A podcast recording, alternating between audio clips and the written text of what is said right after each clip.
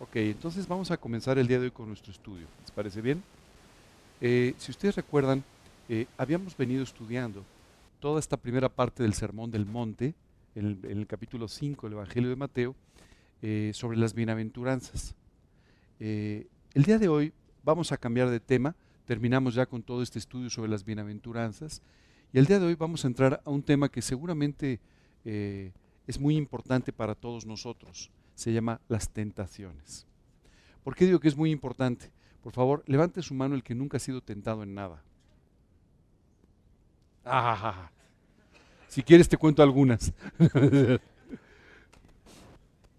Recuerdo que hace, hace muchos años, eh, cuando yo tenía 21 años, mi papá falleció. Y entonces recuerdo que eh, recibía unas visitas que llegaron eh, y entre estas visitas, yo había recibido a Cristo dos años antes, y entonces fueron unas amigas mías que todavía no recibían a Cristo. Entonces recuerdo que fueron a darme el pésame a la casa, había mucha gente ahí. Y entonces una amiga le empezó a compartir a esta chica de Cristo. Y le dijo, oye, mira, es que el pecado es un problema. Y esta chica dijo, no, es que tú no me conoces, yo nunca he pecado. Entonces mi amiga le dijo, bueno, acabas de pecar. Este, eso que has dicho es mentira, pero, pero, pero ¿sabes qué nos pasa muchas veces? Nos cuesta mucho trabajo reconocer cuando decimos algo que está equivocado, cuando estamos, hacemos algo equivocado. Y muchas veces tú y yo pensamos que el pecado es una cosa que, solamente practica, ya sabes, un delincuente terrible o algo por el estilo, cuando en realidad los seres humanos pecamos constantemente. Eh, es por eso que Jesucristo murió en la cruz, porque si solamente un grupo muy pequeño de delincuentes, ¿verdad? Este, eh, se condenaran, bueno, pues sería de otra manera, pero la realidad es que cada uno de nosotros hemos cometido suficientes pecados en la vida como para pasar toda la eternidad dando cuentas por ellos. Es por eso que Jesucristo murió en la cruz del Calvario. Jesús murió en la cruz para pagar por cada uno de los pecados que tú y yo hemos cometido y de esa manera poder limpiar nuestra vida, poder redimirnos, salvarnos, perdonarnos, para que tú y yo podamos volver a tener una relación personal con Dios y volvamos y podamos tener la esperanza de una vida eterna. Ahora, eh, esto es muy importante, yo te diría, eh, si lo repito muchas veces en los estudios, es porque no hay nada más importante que poder tener esta relación personal con Dios. Tú y yo podemos ser expertos en la Biblia, podemos ser doctores en teología, podemos saber todo lo necesario y más sobre las escrituras, pero si tú y yo no tenemos una relación personal con Dios, todo esto no sirve de nada. Así es que es muy importante que tú y yo tengamos esta relación personal con Dios. En mi caso en particular, cuando yo tenía 19 años, eh, un día asistí a una plática similar a esta, nada más que en una casa, dentro de una casa. Y cuando llegué recuerdo que había un joven que estaba con una Biblia abierta y estaba empezando a enseñar con la Biblia. Por cierto, bastante más joven de lo que soy yo el día de hoy. Pero recuerdo que algo que me llamó mucho la atención fue ver toda la expresión de paz, toda la expresión de tranquilidad que tenían las personas que estaban ahí sentadas. Recuerdo que sin darle mayor importancia me senté por ahí y empecé a escuchar aquel mensaje de la Biblia que parecía directamente dirigido a mí. Ese mensaje ese día hablaba sobre la pregunta que yo por años me había hecho en mi mente y es, ¿para qué servía la vida? Y sabes, ese día aquella persona con la Biblia empezó a explicar cuál era el motivo de nuestra vida cómo Dios podía darle un sentido real a nuestra vida cuando tú y yo dejábamos de ver las cosas normales, cotidianas, y empezábamos a ver las cosas eternas, poniendo nuestros ojos en Jesús. Sabes, después de aquella plática yo salí, la verdad, muy contento. Yo no creía en Dios, yo no era cristiano, yo no profesaba ninguna religión, aunque había sido educado en ella. Pero recuerdo que cuando salí aquella mañana de ese lugar, salí muy contento por todas las respuestas que había escuchado respuestas a muchas preguntas que yo me había hecho. Ya casi en la puerta un joven se acercó, se acercó conmigo, me saludó, muy amable, y empezó a hacerme algunas preguntas. Recuerdo que yo le respondí que para mí Dios era una forma de vida. Y él me dijo, mira, no creo que sea de esa manera, pero estoy seguro que podría cambiar tu vida. Y esa respuesta me impresionó de tal manera que acepté sentarme a un lado y seguir conversando con él sobre, la, sobre lo que la Biblia decía de mi vida. Él me empezó a enseñar ¿Cuál era el origen del vacío que yo sentía en mi corazón? Este vacío que solamente puede ser llenado por Dios. Porque tú y yo fuimos creados para tener una relación con Dios. Y al no tenerla, sentimos este vacío profundo en nuestra vida. que a veces tratamos de llenar con el dinero, con la educación, con las amistades, eh, con, cualquier otra cosa, pero simplemente no podemos llenar. De tal modo que aquella, aquella mañana yo le pedí a Cristo que entrara a mi vida, que perdonara mis pecados, que limpiara mi corazón y que entrara a mi corazón como mi Señor y Salvador.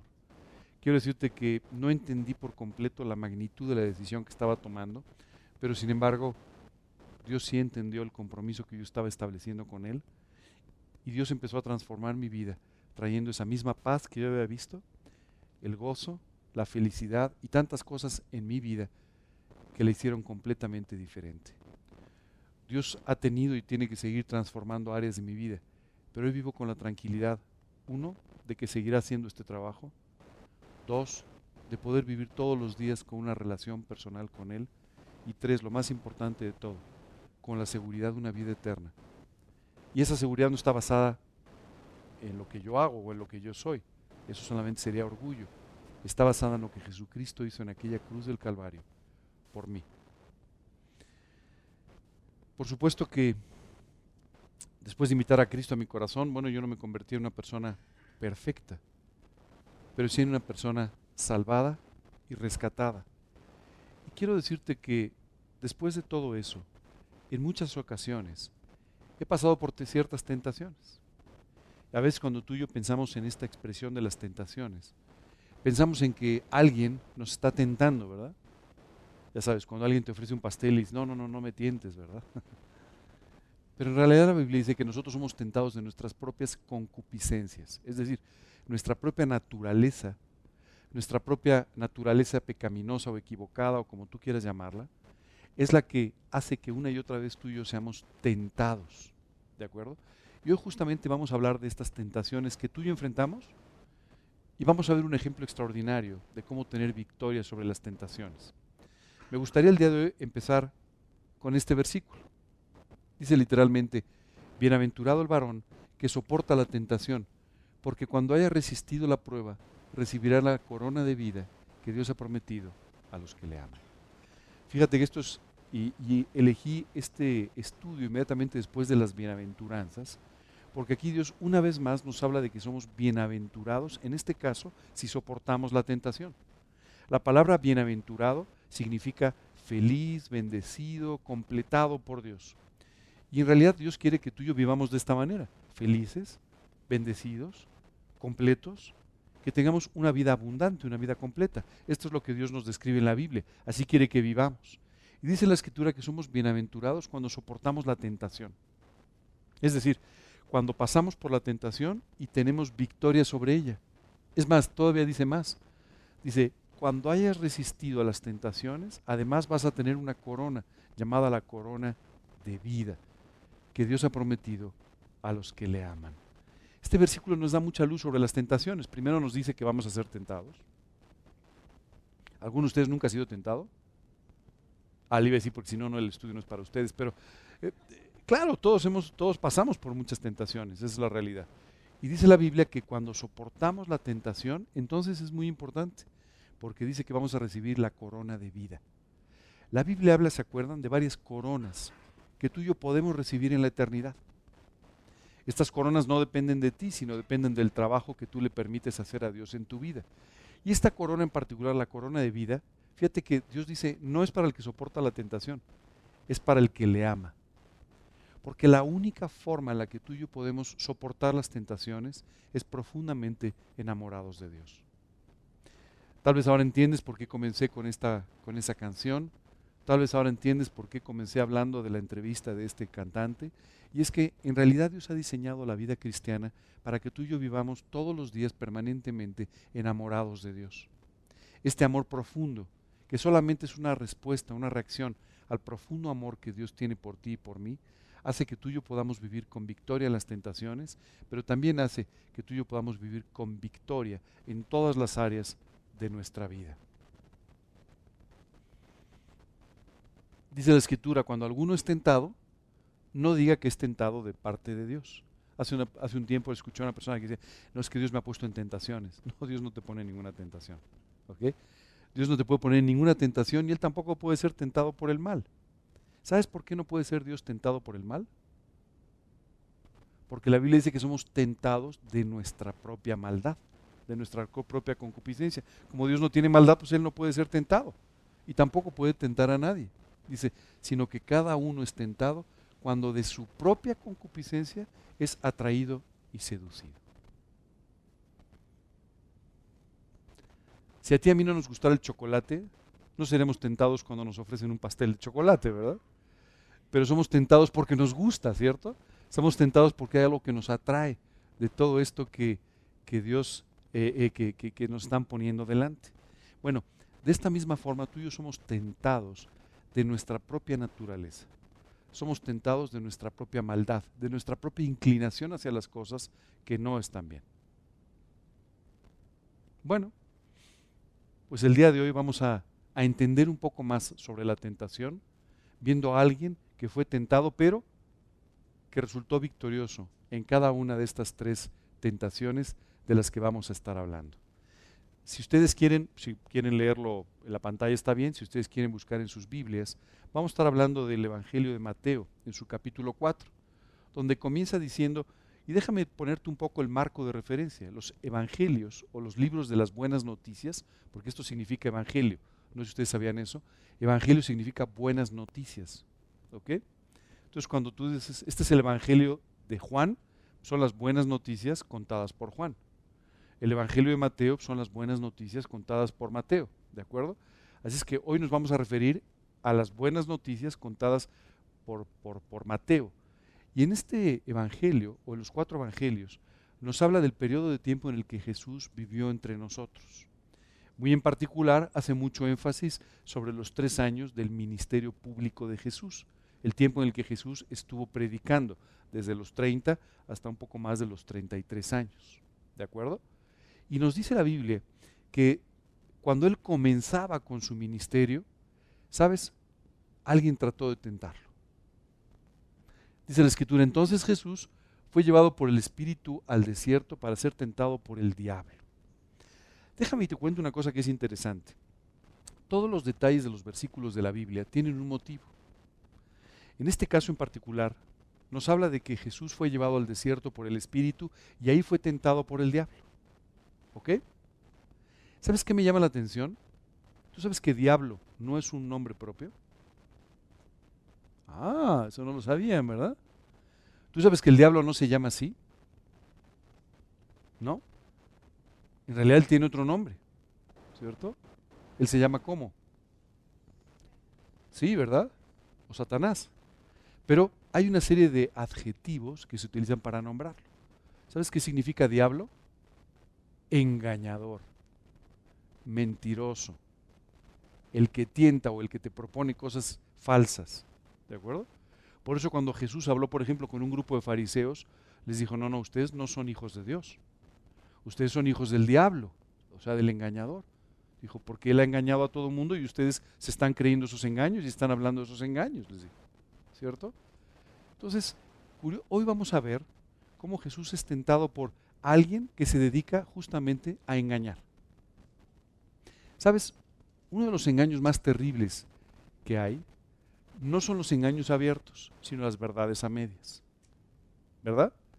Si a ti ahora pasando esta puerta alguien te propusiera, oye, te propongo que dejes a Dios, ¿qué vas a decir?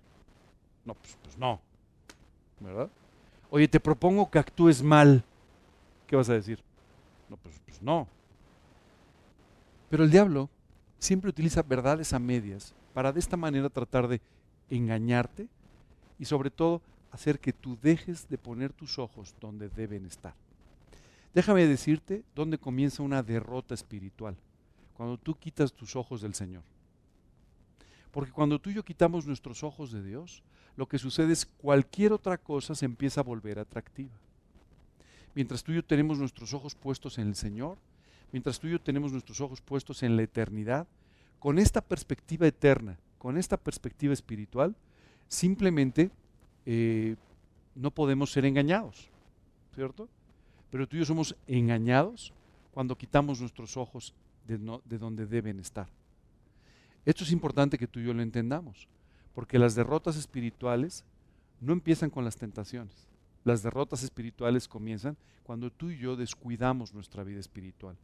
Cuando tú y yo quitamos nuestros ojos del Señor, cuando tú y yo dejamos de buscarlo en oración, cuando tú y yo dejamos su palabra a un lado, en ese momento nos colocamos en una posición de alto riesgo, porque tú y yo podemos ser engañados por cualquiera. Fíjate que, y esto te va, te va a parecer que no tiene nada que ver, pero vas a ver que sí. Fíjate que Dios nos compara en diversos pasajes de la Biblia, especialmente en el Salmo 23, pero en muchos pasajes de la Biblia, con ovejas. Y casi, siempre cuando tú y yo leemos esto y, pensamos, mira, nos están comparando con ovejas, qué lindas las ovejas, ¿verdad? Así, lanudas, blanquitas, qué mon. La realidad es que el problema es que nunca, ¿quién de ustedes ha visto una oveja en vivo? ¡Wow! Me tiene impresionado. La mayor parte de la gente nunca ha visto una oveja. Ahora, si ustedes han visto una oveja, ¿han tratado con ella? Poco, ¿verdad? Normalmente no mucho. Las ovejas no son ni tan lindas, ni tan lanuditas, ni tan amables. Las ovejas tienen varias características. Una, son muy rebeldes, son súper necias. Por eso nos comparan con ovejas, no por lindos. Ni por lanuditos tampoco. Nos comparan más bien porque somos bastante tercos, bastante necios. Pero no solamente eso, nos comparan de esta manera porque si bien la oveja es muy rebelde, tú sabes que los pastores tienen que tener cuidado porque a veces las ovejas los muerden. Las ovejas son, no son muy agradecidas, esa es la realidad, esa es otra característica que también los humanos tenemos, ¿verdad? Pero hay ciertas cosas muy interesantes de las ovejas. La primera es su falta de autosuficiencia. Tú sabes que si una oveja se cae, en ciertas posiciones ya no se puede levantar más. Y simplemente muere porque no puede levantarse. Y tienen un problema muy importante, son miopes o casi miopes. ¿no? Entonces no pueden ver mucho en la distancia. Por eso necesitan siempre vivir cerca de un pastor. Y esto también nos hace muy similares a ellas. Porque tú y yo tampoco tenemos una gran visión de la vida. Cuando tú y yo decimos, no, es que yo estoy viendo en el futuro. No. Cada vez que tú y yo vemos en el futuro, normalmente nos equivocamos. ¿Verdad? Y es porque esta falta de visión de futuro está relacionada con nuestra propia naturaleza. Otra cosa muy importante es que las ovejas, por ejemplo, no pueden estar sin pastor, porque el pastor las tiene que llevar a los lugares donde hay, dice el Salmo 23, delicados pastos. Una oveja sin pastor come lo que sea. Así, las ovejas comen lo que, lo que encuentran donde están. Así es que pueden intoxicarse, pueden morirse envenenados con cualquier cosa, porque no tienen sentido del gusto y como consecuencia, bueno, pues se equivocan siempre, ¿verdad? Entonces necesitan de un pastor que las lleve hacia esos delicados pastos. Uno de nuestros problemas al quitar nuestros ojos del Señor es que nos encontramos con nuestra miopía espiritual y nos encontramos también con nuestra falta de gusto. Y eso hace inmediatamente que tú y yo podamos empezar a comernos prácticamente cualquier cosa que nos pongan por delante. Cualquier engaño nos lo comemos. Cualquier cosa que nos ponen delante la distorsionamos, la vemos en forma distorsionada. Así es que es por eso tan importante que tú y yo vivamos permanentemente cerca de nuestro pastor, que cuida de nosotros. Y del pastor no me refiero a un pastor humano, ¿eh? me refiero del Señor Jesucristo. Porque Él es el que nos va a llevar constantemente a esos delicados pastos. Él es el que va a cuidar que no comas cosas que no debes. Él es el que va a cuidar que por tu miopía espiritual no te vayas a caer en alguna falsa doctrina o en alguna otra equivocación, ¿verdad? Así es que necesitamos vivir muy, muy cerca de Él para evitar estas mentiras a medias que te pueden engañar con mucha facilidad. Una verdad a medias o una mentira a medias, al final es una mentira, puede engañarnos con mucha facilidad. Vamos a ver la primera tentación. Y esta primera tentación se refiere a las necesidades. Fíjate bien ¿Qué fue lo que el diablo trató de hacer con Jesús? Le dice, y después de haber ayunado 40 días y 40 noches tuvo hambre. Déjame recordarte que Jesús era, tenía, aunque Jesús es Dios, pero cuando Él se hizo un hombre en la persona de Jesucristo, ¿no? Era un hombre. Es decir, comía todos los días, es decir, dormía, decir, tenía que descansar, ¿cierto? Y dice la escritura que en el desierto Él estuvo ayunando durante 40 días y 40 noches. Y después de este periodo de tiempo, lógicamente, tenía hambre. Esto no quiere decir que no comió nada en 40 días ni en 40 noches, hubiera muerto. Pero esto quiere decir que se abstuvo de muchas cosas durante 40 días y 40 noches, ayunó. Y entonces dice la escritura que después tuvo hambre. Sabes, siempre que pienso en esta primera tentación, pienso en nuestras propias necesidades. Tú y yo tenemos hambre, ¿verdad? Yo más de lo que debería, pero bueno. Sí, no, no es raro, no soy delgado y es porque tengo hambre. Pero, ¿sabes qué es lo que nos pasa? Nos gusta comer, necesitamos comer, ¿cierto? Necesitamos descansar, necesitamos dormir. Necesitamos también hacer algunas otras cosas, necesitamos eh, tener cierta, eh, por ejemplo, eh, ser reconocidos, necesitamos que alguien nos aprecie, tenemos muchas necesidades, esa es la realidad. Y muchas veces las tentaciones vienen de estas necesidades que tú y yo tenemos. Lógicamente tenemos necesidades económicas, tenemos necesidad de completar algunas de nuestras responsabilidades o algunas cosas. Y estas necesidades a veces son utilizadas por el diablo para que tú y yo no tengamos las prioridades correctas. Hace algún tiempo recuerdo que una persona fue a verme muy angustiada porque no tenía trabajo, ya había pasado ya algún tiempo sin empleo y entonces eh, tenía un problema económico ya. Recuerdo que estaba muy angustiado. Y entonces yo le recomendé que empezásemos a orar y que empezásemos a pedirle a Dios que le pudiera traer un trabajo. Lo cual sucedió. Después de unas semanas él eh, eh, consiguió un trabajo que además era un trabajo bastante bueno. Recuerdo que tan solo unos días después yo empecé a notar que ya no iba a las reuniones. Y cuando le pregunté, oye, ¿por qué ya no vas a las reuniones? Es que tengo mucho trabajo. Le dije, pero perdón, ¿no ese es el trabajo que Dios te dio? ¿Por qué estás dejando ahora a quien te proveyó y te dio lo que ahora justamente me dices que es un obstáculo para que le puedas servir o para que le puedas escuchar? Estás confundido. Muchas veces tú y yo confundimos las prioridades en nuestra vida y de esta manera nuestras necesidades empiezan a volverse para nosotros tan acuciantes o tan preocupantes que empezamos a perder nuestra visión de las cosas. ¿Ok? Fíjate bien la tentación. Jesús tenía hambre. Fíjate que con qué aparente ingenuidad llega el diablo para tentar a Jesús. Y vino a él el tentador. En este caso utiliza otra expresión para hablar del mismo, ¿verdad? el engañador, el tentador, y dice, y le dijo, si eres hijo de Dios, di que estas piedras se conviertan en pan. Ay Jesús, ya te tengo la solución. ¿No? ¿No eres el hijo de Dios? Pues entonces di a estas piedras que se conviertan en pan y puedes comer de ellas. Parecía bien, ¿verdad? Una buena solución, ¿no? Otra vez una verdad a medias. Parecía una buena solución, pero en realidad había un propósito muy definido para que Jesús quitara sus ojos de su necesidad espiritual real, quitara sus ojos de su Padre, de Dios, y los pusiera en la necesidad material que en ese momento tenía. Esto es mucho de lo que puede pasar contigo y conmigo. Muchas veces tú y yo podemos perder completamente de vista a quien puede suplir todas las necesidades de nuestra vida. Muchas veces tú y yo podemos perder de vista por completo al que realmente puede resolver nuestros problemas y concentrarnos nada más en tratar de resolverlos. Déjame decirte algo. Por muchos años tú y yo nos hemos vuelto especialistas en tratar de resolver nuestros problemas. ¿No es así? Hemos tratado de tener a los amigos a los que podemos recurrir, tener esos contactos que te sirven para recurrir a ellos, poder entonces... Y en realidad en el fondo, muchas veces tú y yo recurrimos a esto en lugar de recurrir a nuestro Señor.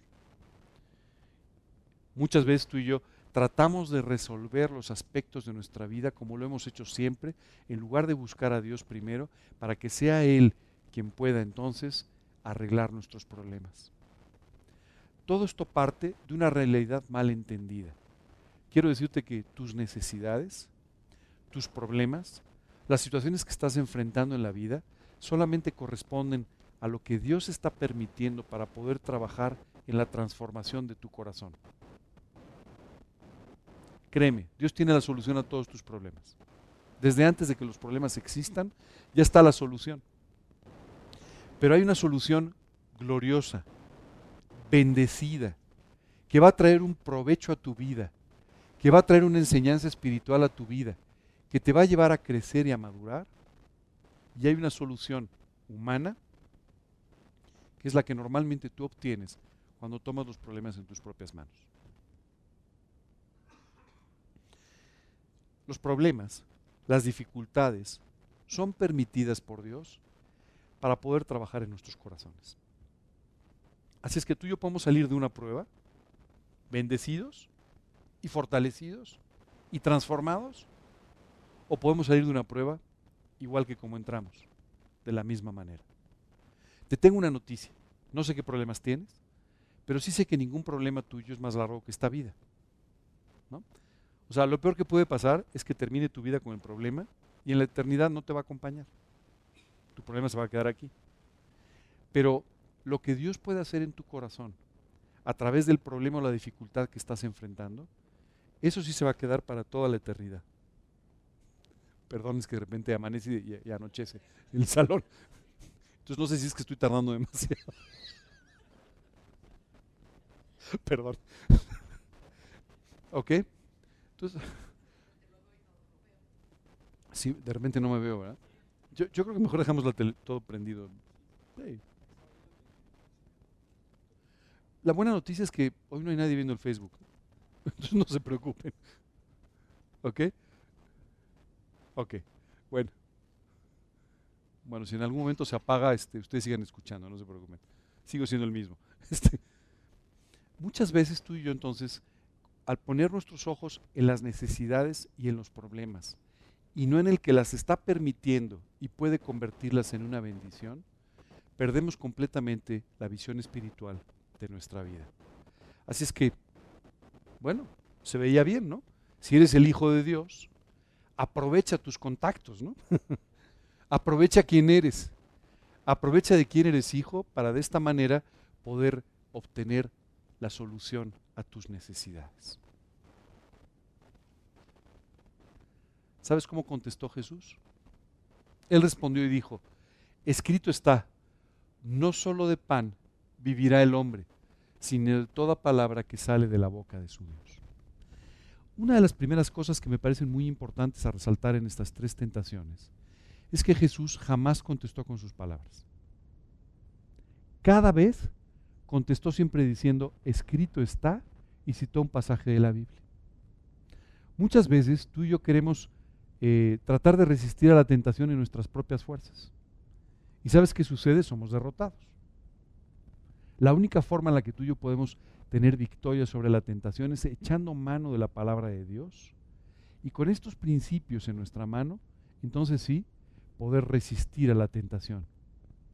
Literalmente dice la escritura, someteos pues a Dios, resistid al diablo y huirá de vosotros. Pero dice primero, someteos a Dios. Si tú y yo no sometemos nuestra voluntad a la de Dios, si tú y yo no buscamos primero el consejo de Dios, si no buscamos sus principios, si no buscamos vivir de esa manera, vamos a ser derrotados. Así es que primero tenemos que someternos a Dios. Jesús hizo esto de una manera extraordinaria. Escrito está. Es decir, en la palabra de Dios dice, no solo de pan vivirá el hombre, sino de toda palabra que sale de la boca de su Dios.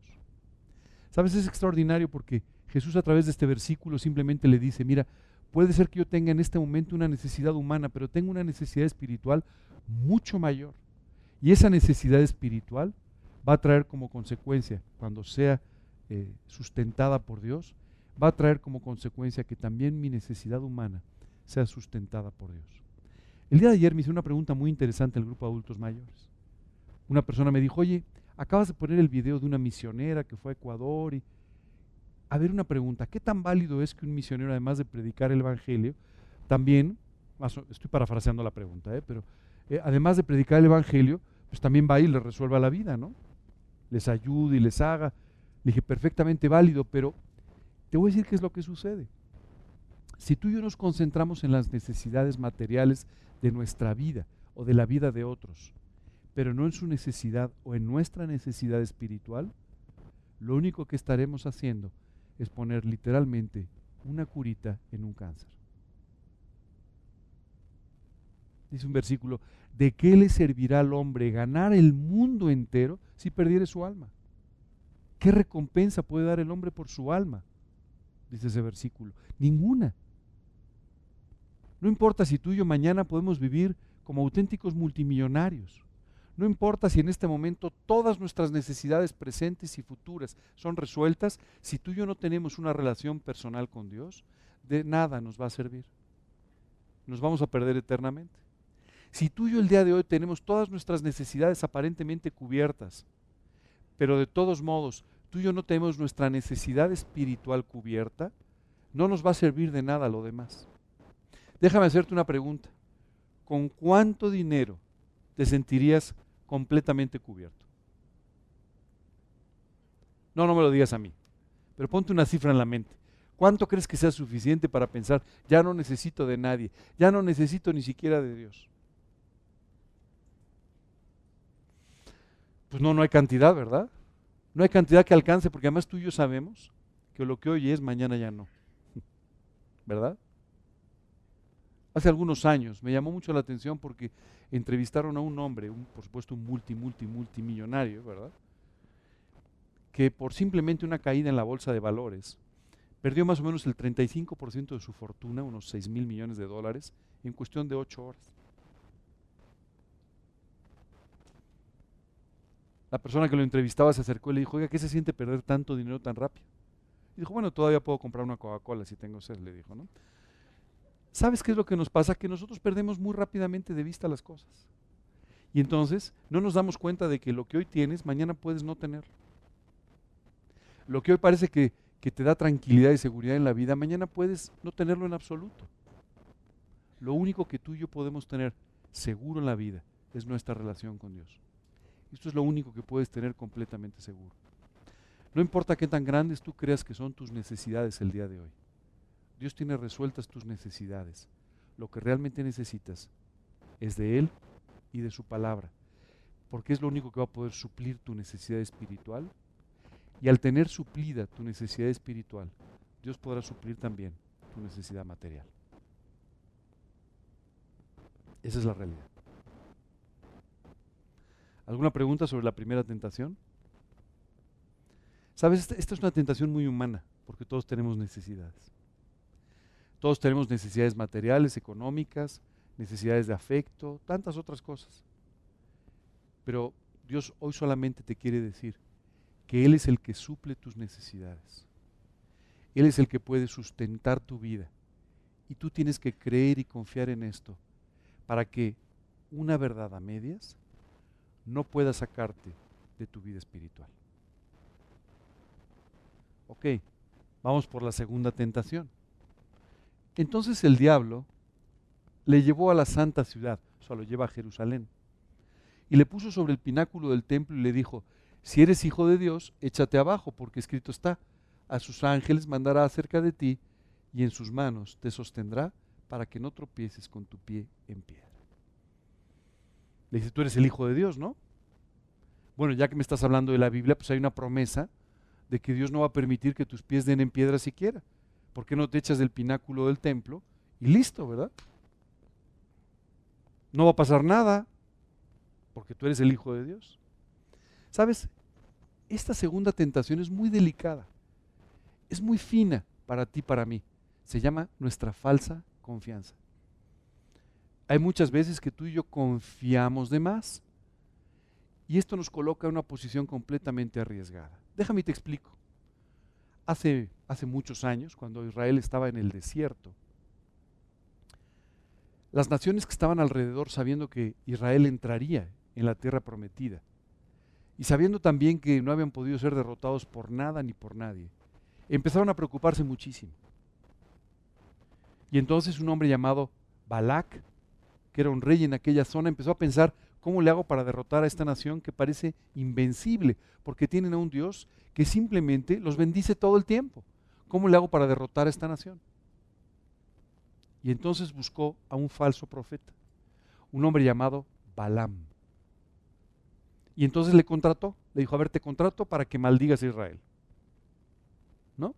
Por favor, yo te doy dinero y tú me los maldices.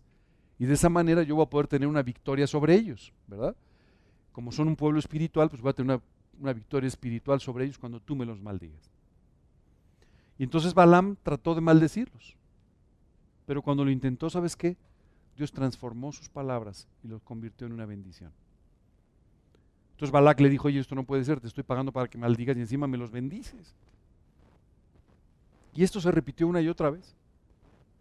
Hasta que hubo un momento en que Balaam le dijo, mira, yo no puedo maldecir a quien Dios está bendiciendo. Simplemente no puedo hacerlo. Pero te tengo una ideita.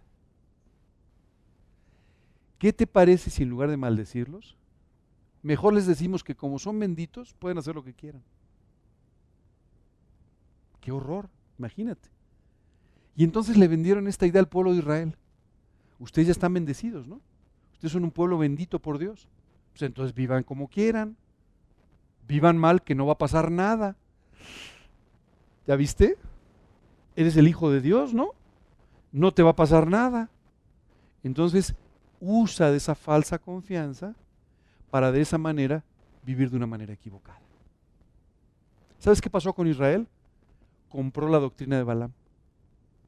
Y empezaron a vivir en una forma desordenada, en una forma poco espiritual e incluso poco moral.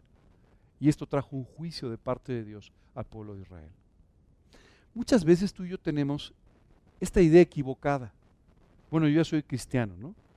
Dios ya me prometió la eternidad. Bueno, pues ya puedo vivir como quiera, ¿verdad? Pues de todos modos me voy a ir al cielo, ¿verdad? No pasa nada, ¿no? Es más, Dios me va a bendecir seguramente. Pero quiero decirte que no es así. Hubo un juez en Israel llamado Sansón que pensó que podía vivir mal y que Dios lo bendeciría. Y este hombre vivía completamente mal. ¿Y sabes qué? Cada vez que se presentaba un grave problema, entonces llegaba corriendo, Señor, Señor, perdóname, perdóname, perdóname, de verdad, perdóname por todo. Y Sansón recuperaba esta fuerza prodigiosa que le permitía salir adelante de los problemas.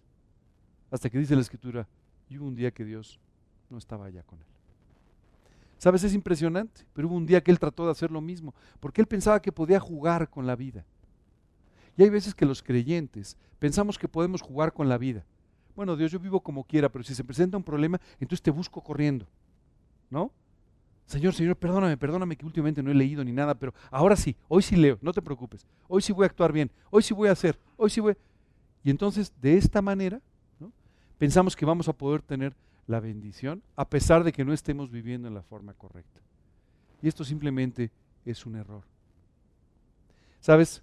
Esta doctrina de Balaam le costó miles de muertos a Israel. Literalmente miles de muertos. ¿Y sabes qué es importante? Que tú y yo podamos comprender que no podemos tener una vida equivocada, que no podemos tener una vida al margen de Dios, que no podemos actuar de una forma completamente equivocada y gozar de las bendiciones. Hay muchas personas que quieren las bendiciones, pero no quieren la vida espiritual. Que quieren las bendiciones, pero no quieren vivir para Cristo. Y tú no puedes separar las bendiciones de aquel que da las bendiciones.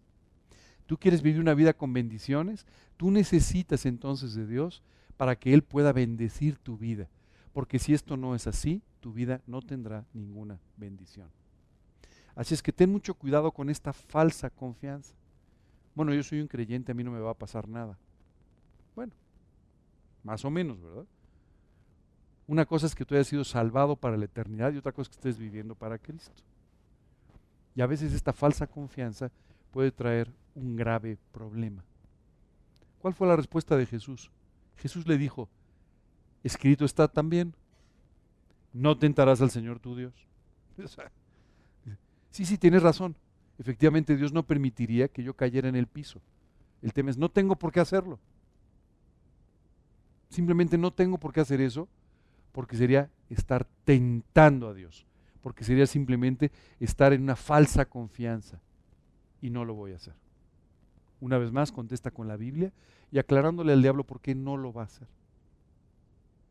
Yo te recomendaría que meditaras un poco en esta segunda tentación, porque muchas veces tú y yo permitimos de esta manera ser tentados. No va a pasar nada. ¿No? Bueno, si peco y luego me arrepiento, no pasa nada, ¿verdad? No, si pasa. Lo primero que sucede es que tal vez ya no te arrepientas después de pecar. Vamos a hablar entonces ahora de la tercera tentación. Bueno, esta es extra porque es sobre el orgullo y ustedes no tienen orgullo, así es que no pasa nada, pero... De verdad te lo digo, hay veces que tú y yo pensamos que al recibir a Cristo nuestras tendencias acaban. no es cierto. Las tendencias ahí siguen. Ahora, en la medida que tú vivas para Cristo, vivirás siempre con victoria y esas tendencias ni aparecerán siquiera. En la medida que tú dejes al Señor, tu naturaleza sigue siendo la misma. Entonces tú seguirás eh, teniendo esas mismas tendencias para volver a hacer, para volver a resolver los problemas de la misma manera. Estoy nervioso, fumo. No, estás nervioso, mejor ahora. Pero, pero ¿me entiendes? Al dejar al Señor, nuestra tendencia siempre será la misma para tratar de volver a resolver el problema como lo resolvimos en el pasado. Y eso que cuentas, no, creas que es obvio. O sea, estás diciendo, no, no, no es obvio. Esa es nuestra tendencia natural. Y es, oye, fíjate que necesito tal cosa. Voy a recurrir a mi amigo. ¿Y por qué no mejor oras primero, verdad? Pero ¿sabes qué pasa? Que se vuelve a manifestar nuestra tendencia natural cuando tú y yo dejamos de vivir para Cristo o de depender de Él, ¿cierto? Eso es en realidad. Y eso es en realidad el origen de la tentación, sea un cigarro o sea cualquier otra cosa. En el fondo la verdadera tentación no es ni el cigarro ni el amigo, la verdadera tentación es dejar de vivir para Cristo. Ese es el fondo del tema, ¿me entiendes? Y si eso sucede, nuestra vida es seriamente dañada. Ahora, si eso no sucede, si tenemos victoria sobre la tentación, recibimos la corona de vida que reciben aquellos que aman al Señor. ¿Ok? Vamos a hablar entonces de la tercera tentación, del orgullo, que como les comentaba, pues seguramente no, ninguno de ustedes lo necesita, pero bueno, solo porque tengan el estudio completo, ¿verdad? Otra vez le llevó el diablo a un monte muy alto y le mostró todos los reinos del mundo y la gloria de ellos y le dijo, todo esto te daré si postrado me adorares. Oye, ¿y con qué autoridad el diablo fue y le prometió el mundo a Dios? Pues, pues es Dios. Ah, no es así. Déjame te explico algo. ¿Te acuerdas del libro de Génesis? ¿Quién ha leído el libro de Génesis?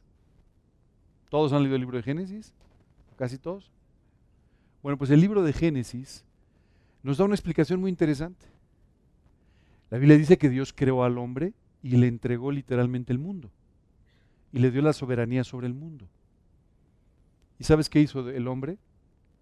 Tomó las escrituras, por decirlo de alguna manera, y se las entregó al diablo en el momento en el que pecó. Es por eso que el diablo es llamado el príncipe de este mundo. Porque hoy en día este mundo le pertenece. Bueno, sal a la calle. Si no es de sorprenderse. Sal a la calle. ¿Tú has encontrado carteleras que digan, qué precioso es Jesús? No, ¿verdad? ¿No has encontrado eso en el periférico? ¿En el viaducto? ¿No? ¿Circuito interior? No, ¿verdad? ¿Qué es lo que encuentras? Mensajes en contra del Señor. Mensajes en contra de los principios de la Biblia. Mensajes simplemente en favor de cualquier otra cosa de este mundo. Y es porque el príncipe de este mundo es Él. Y entonces se acercó con Jesús y le dijo, mira, te regreso las escrituras, te lo doy todo, si postrado me adorares. Dime una cosa, ¿cuál es tu precio?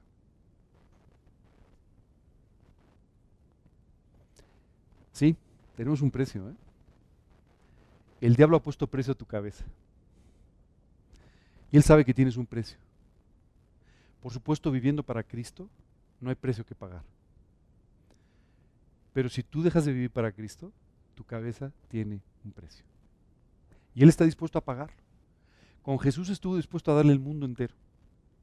Si necesitase darte el mundo entero, que no creas, no somos tan sofisticados, ¿verdad? Pero bueno, pero si necesitase darte el mundo entero, te lo daría. A cambio de tu alma pero en realidad ni siquiera necesita tanto. Hay veces que tenemos un precio.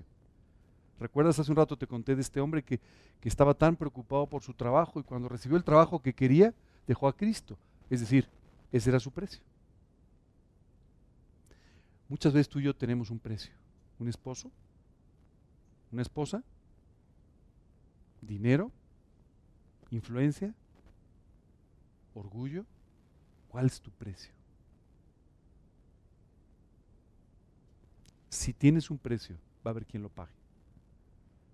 Viviendo para Cristo, no tienes precio, porque tu precio fue comprado por la sangre de Cristo. Pero tú y yo tenemos que creer en esto y tenemos que vivir realmente por este precio. Señor, yo voy a vivir por tu cruz. Yo voy a vivir por tu sangre. Yo voy a vivir por lo que tú hiciste por mí. Cuando tú te defines a vivir de esta manera, no hay precio que pagar porque no importa lo que te ofrezcan, nada será suficiente. Pero si hay algo que sería suficiente para que tú dejaras a Cristo, te lo van a pagar.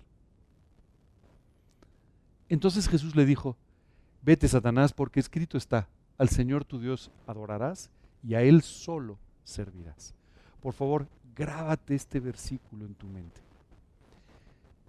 Al Señor tu Dios solamente es al que adorarás y al único que vas a servir. Sabes, muchas veces tú y yo estamos muy dispuestos a servirnos a nosotros mismos. A mí me impresiona cuántas veces hay personas que sirven a Dios y cuántas veces hay personas que quieren servirse de Dios. ¿Cuántas veces hay personas que quieren servir en su iglesia, por ejemplo? ¿Y cuántas veces hay personas que se quieren servir de su iglesia? Muchas veces tú y yo tenemos este problema. Tenemos un problema y es que hemos dedicado nuestra vida a servirnos a nosotros mismos, a servir a cualquier otra cosa, pero no a servir a Dios. Y tú y yo tenemos que muy claramente establecer en nuestra vida, solo a Dios voy a adorar, solo a Dios voy a servir. Cuando tú y yo establecemos claramente esto en nuestra vida, nuestra vida da un giro muy importante. No hay un precio que pagar, porque solamente a Él estarás dispuesto a servirle. Bajo ninguna otra consecuencia, bajo ninguna otra circunstancia, servirás a nadie más que a tu Señor. El diablo entonces le dejó. ¿Sabes por qué le dejó? No había cómo tentarle. Dice, someteos pues a Dios, resistid al diablo y huirá de vosotros. ¡Qué extraordinario! Es exactamente lo mismo que con Jesús. Si tú sometes tu voluntad a la de Dios, si tú buscas llenar tu vida de la palabra y solamente responder con ella, si tú buscas entonces, sujeto a Dios, resistir la tentación, ¿sabes qué va a suceder? La tentación va a huir de ti. El diablo entonces le dejó y aquí vinieron ángeles y le servían. Y esta, esta última parte no creas que solo es por terminar el, el versículo. Esto es extraordinario. Todas las necesidades de Jesús fueron resueltas por Dios. Todas las situaciones que tenía que enfrentar Jesús en ese momento fueron resueltas por Dios. Una vez que Él tomó la decisión correcta. Los ángeles le sirvieron. Cuando el diablo se fue, los ángeles vinieron, Jesús, ¿qué necesitas? ¿Quieres pan? ¿Qué, necesitas? Eso es lo que va a pasar contigo. Cuando tú tengas éxito sobre la tentación, cuando tú tengas victoria sobre la tentación, entonces ¿sabes qué va a hacer Dios? Va a resolver tu problema, va a resolver tu necesidad, va a resolver tus carencias, va a resolver todo aquello que tú y yo necesitamos todos los días. ¿No te parece extraordinario? Bueno, esto es exactamente lo que Dios quiere hacer contigo. Que no te dejes engañar, que no te dejes sorprender ni por tus tendencias, ni por las verdades a medias o mentiras completas de alguien más, sino que en lugar de dejarte engañar, simplemente permitas que la palabra de Dios pueda ser la guía, el timón de tu vida y te lleve de esta manera a buen puerto donde Dios va a cuidar de ti. Hace muchos años, cuando apenas acababa de recibir a Cristo, recuerdo que tomé una decisión que para mí era muy importante en ese momento. Y era una decisión emocionalmente difícil, pero era una decisión que yo sabía que tenía que tomar. Y sabes que la tomé y Dios en ese momento trajo un tremendo gozo a mi vida y yo estaba súper contento, Dios me había dado una gran victoria y llegó el fin de semana. Y cuando llegó el fin de semana empecé a sentir triste por la consecuencia de la decisión que había tomado. Y entonces me llamó un amigo oye, ¿qué te parece si nos vamos? Porque te veo triste, mejor nos vamos a algún lado, ¿no? Un amigo que no era creyente, desde luego. Y entonces me volvió a llevar, ¿sabes a dónde? A los lugares que yo frecuentaba antes. ¿Y sabes qué encontré en esos lugares? Nada. Qué terrible, pero con qué facilidad. Otra vez regresé al mismo lugar. Sabes, estamos en este lugar, y sucedió una cosa imprevista. De repente se empezó a incendiar el lugar. Todo el mundo salió corriendo por las puertas. Yo me quedé sentado en aquella mesa. Señor, perdóname. Esto fue por mi culpa. Fui yo el que provoqué esto. Estoy en el lugar donde no debo estar. Yo no tengo por qué buscar la solución a mi vida en el lugar de donde tú ya me sacaste. Y no lo voy a hacer más. En fin, el incendio duró muy poco, en realidad fue nada más un conato de incendio. Y cuando mis amigos regresaron me dijeron, pero tú estás loco, ¿por qué te quedaste aquí? Le dije, mire, ustedes no me van a creer, pero esto fue por mí. ¿Por ti? No, el incendio empezó de aquel lado. No, fue por mí. Y les pido un favor, yo ya me quiero ir porque este no es el lugar correcto. Estoy en el lugar equivocado. Sabes, muchas veces tú y yo nos dejamos engañar otra vez, nos dejamos seducir, nos dejamos otra vez llevar al lugar donde tú y yo sabemos que no hay nada, al lugar de donde Dios ya nos ha sacado. Hoy Dios quiere que tú y yo tomemos decisiones muy claras. Quiero decirte que después de aquel incendio ya no volví a ir a ninguno de estos lugares. Por precaución, ¿no? Porque si no, pues voy a tener que ir con un extinguidor en la mano, pero claramente yo ya no tenía nada más que hacer ahí. Y yo definí mi vida para ya no volver jamás a ese lugar o a esos lugares. Hoy tú tienes que tomar ciertas decisiones. Si tienes un precio, mejor busca al Señor para que ya no tengas precio. Para que no haya nada que te pueda sacar de su voluntad. Mejor busca a Cristo para que Él sea la única razón de tu vida. Y de esa manera, sometido a Dios, con tu voluntad sujeta a Dios, tú puedas resistir las tentaciones y vivir con victoria el resto de tu vida. ¿Sabes qué es increíble que Jesús fue tentado? ¿Sabes para qué? Para que tú y yo podamos entender cómo salir adelante de la tentación. Mira lo que dice. Pues en cuanto él mismo padeció siendo tentado, es poderoso para socorrer a los que son tentados. Así es que te dice, yo te entiendo. A mí también me tentaron, yo también yo, entiendo lo que estás pasando, pero yo puedo socorrerte. Yo puedo sacarte de tu problema. Dice, porque no tenemos un sumo sacerdote que no pueda compadecerse de nuestras debilidades, sino uno que fue tentado en todo según nuestra semejanza, pero sin pecado, pero victorioso. A Él es al que necesitamos recurrir, al que nos puede sacar con victoria de todas nuestras tentaciones. Yo no sé qué estés enfrentando estos días, pero sí sé que Dios puede sacarte adelante de todas tus tentaciones. Sí sé que Dios puede sacarte adelante de todas tus batallas. Sí sé que Dios puede, sin duda, sacarte bendecido, fortalecido y con una vida renovada de cada uno de los problemas que estás enfrentando. Si tú le das a Él la prioridad, si lo colocas como el primer lugar, de nuestras vidas. Hay veces que incluso las bendiciones las utilizamos para dejar de vivir para Cristo. Por favor, no lo hagas. No vivas por las bendiciones, vive por el que bendice, para que toda tu vida sea una completa bendición. Hace algún tiempo recuerdo que eh, hablaba con un hombre de negocios, eh, con el que tengo mucho trato, y que ha sido muy exitoso. Entonces recuerdo, yo le he hablado varias veces de Cristo. Y entonces me dice, siempre me dice lo mismo, siempre me dice, mira, estoy a punto de terminar una situación importante. En cuanto yo la termine, voy a recibir a Cristo. Porque está clarísimo que esto es lo que yo necesito. ¿no? Cada vez que volvemos a hablar siempre estamos en lo mismo. ¿no? Entonces siempre le digo, ¿sabes cuál es el problema? El problema es que tú estás tratando de negociar conmigo el recibir a Cristo, pero tú no vas a poder negociar el día, el día de tu muerte. ¿no? que se aplace unos días para que recibas a Cristo. Eso no va a suceder así, no va a ser de esa manera. Y sabes, muchas veces lo que nos sucede es que siempre estamos tratando de poner una prioridad antes de recibir a Cristo. O estamos poniendo, tratando de poner eh, un argumento nuestro antes de obedecer a Dios. Y la realidad es que lo que tenemos que hacer es olvidarnos de todo eso. Y es Dios, no va a poner mis argumentos, no va a poner mis ideas, no va a poner mis, eh, ni siquiera mis peros. Lo único que voy a hacer, lo único, es obedecerte a ti seguirte a ti y obedecerte.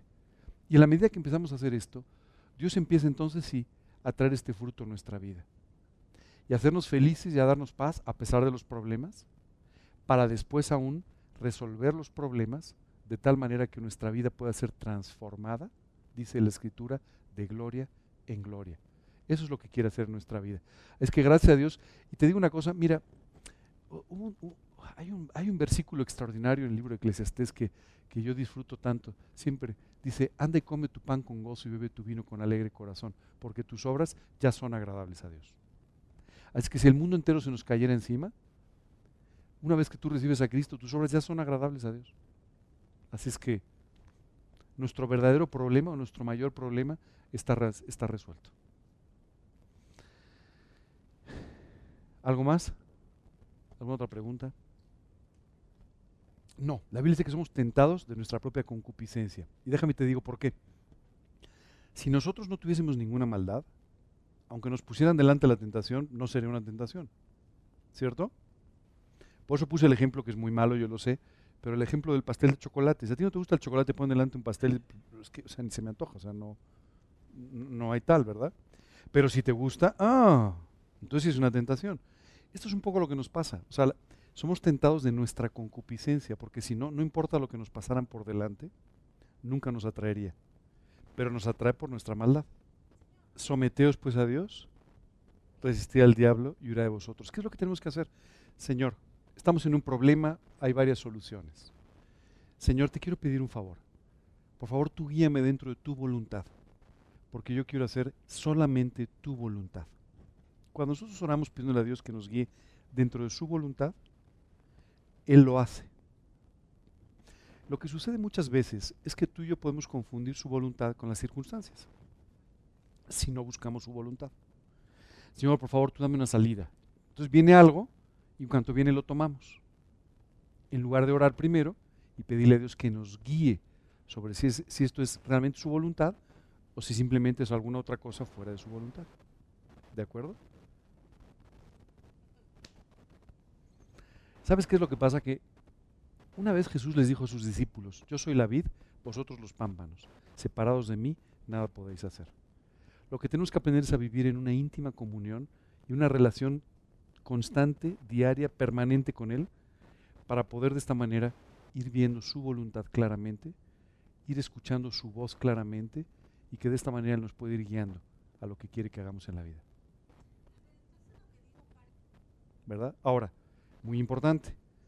Oye, esto que te estoy pidiendo y esto que está viniendo a mi vida, ¿es esto congruente con lo que tú dices en tu palabra? Señor, te quiero pedir por un trabajo. Tú sabes que yo necesito un trabajo y te quiero pedir que tú me des un trabajo, ¿no? Y de repente llega una oferta para un trabajo, pero es un, trabajo ilegítimo, por ejemplo, ¿no? O es un trabajo, bueno, pues es, claramente tú, bueno, pues sí, sí viene un trabajo, pero este no es un trabajo con el que yo pueda glorificar a Dios. De tal manera que Estoy poniendo un caso muy obvio, ¿no? Pero para explicarlo.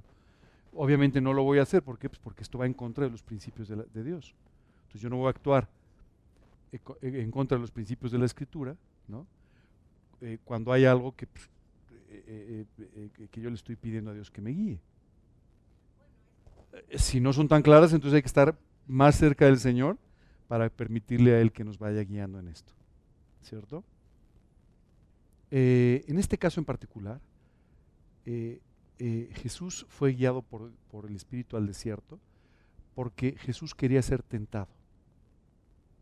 Es decir, él quería pasar por estas tentaciones para de esa manera poder, habiendo sido tentado y habiendo resultado con victoria, poder socorrernos a nosotros cuando somos tentados.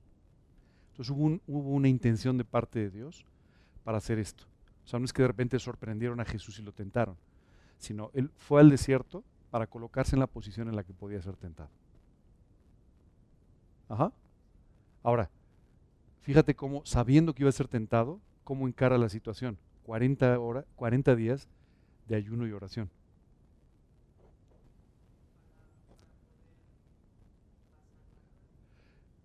Él hubiera pasado la prueba, él era Dios, pero para hacerlo de tal manera que nos pudiera enseñar a pasar la prueba a nosotros.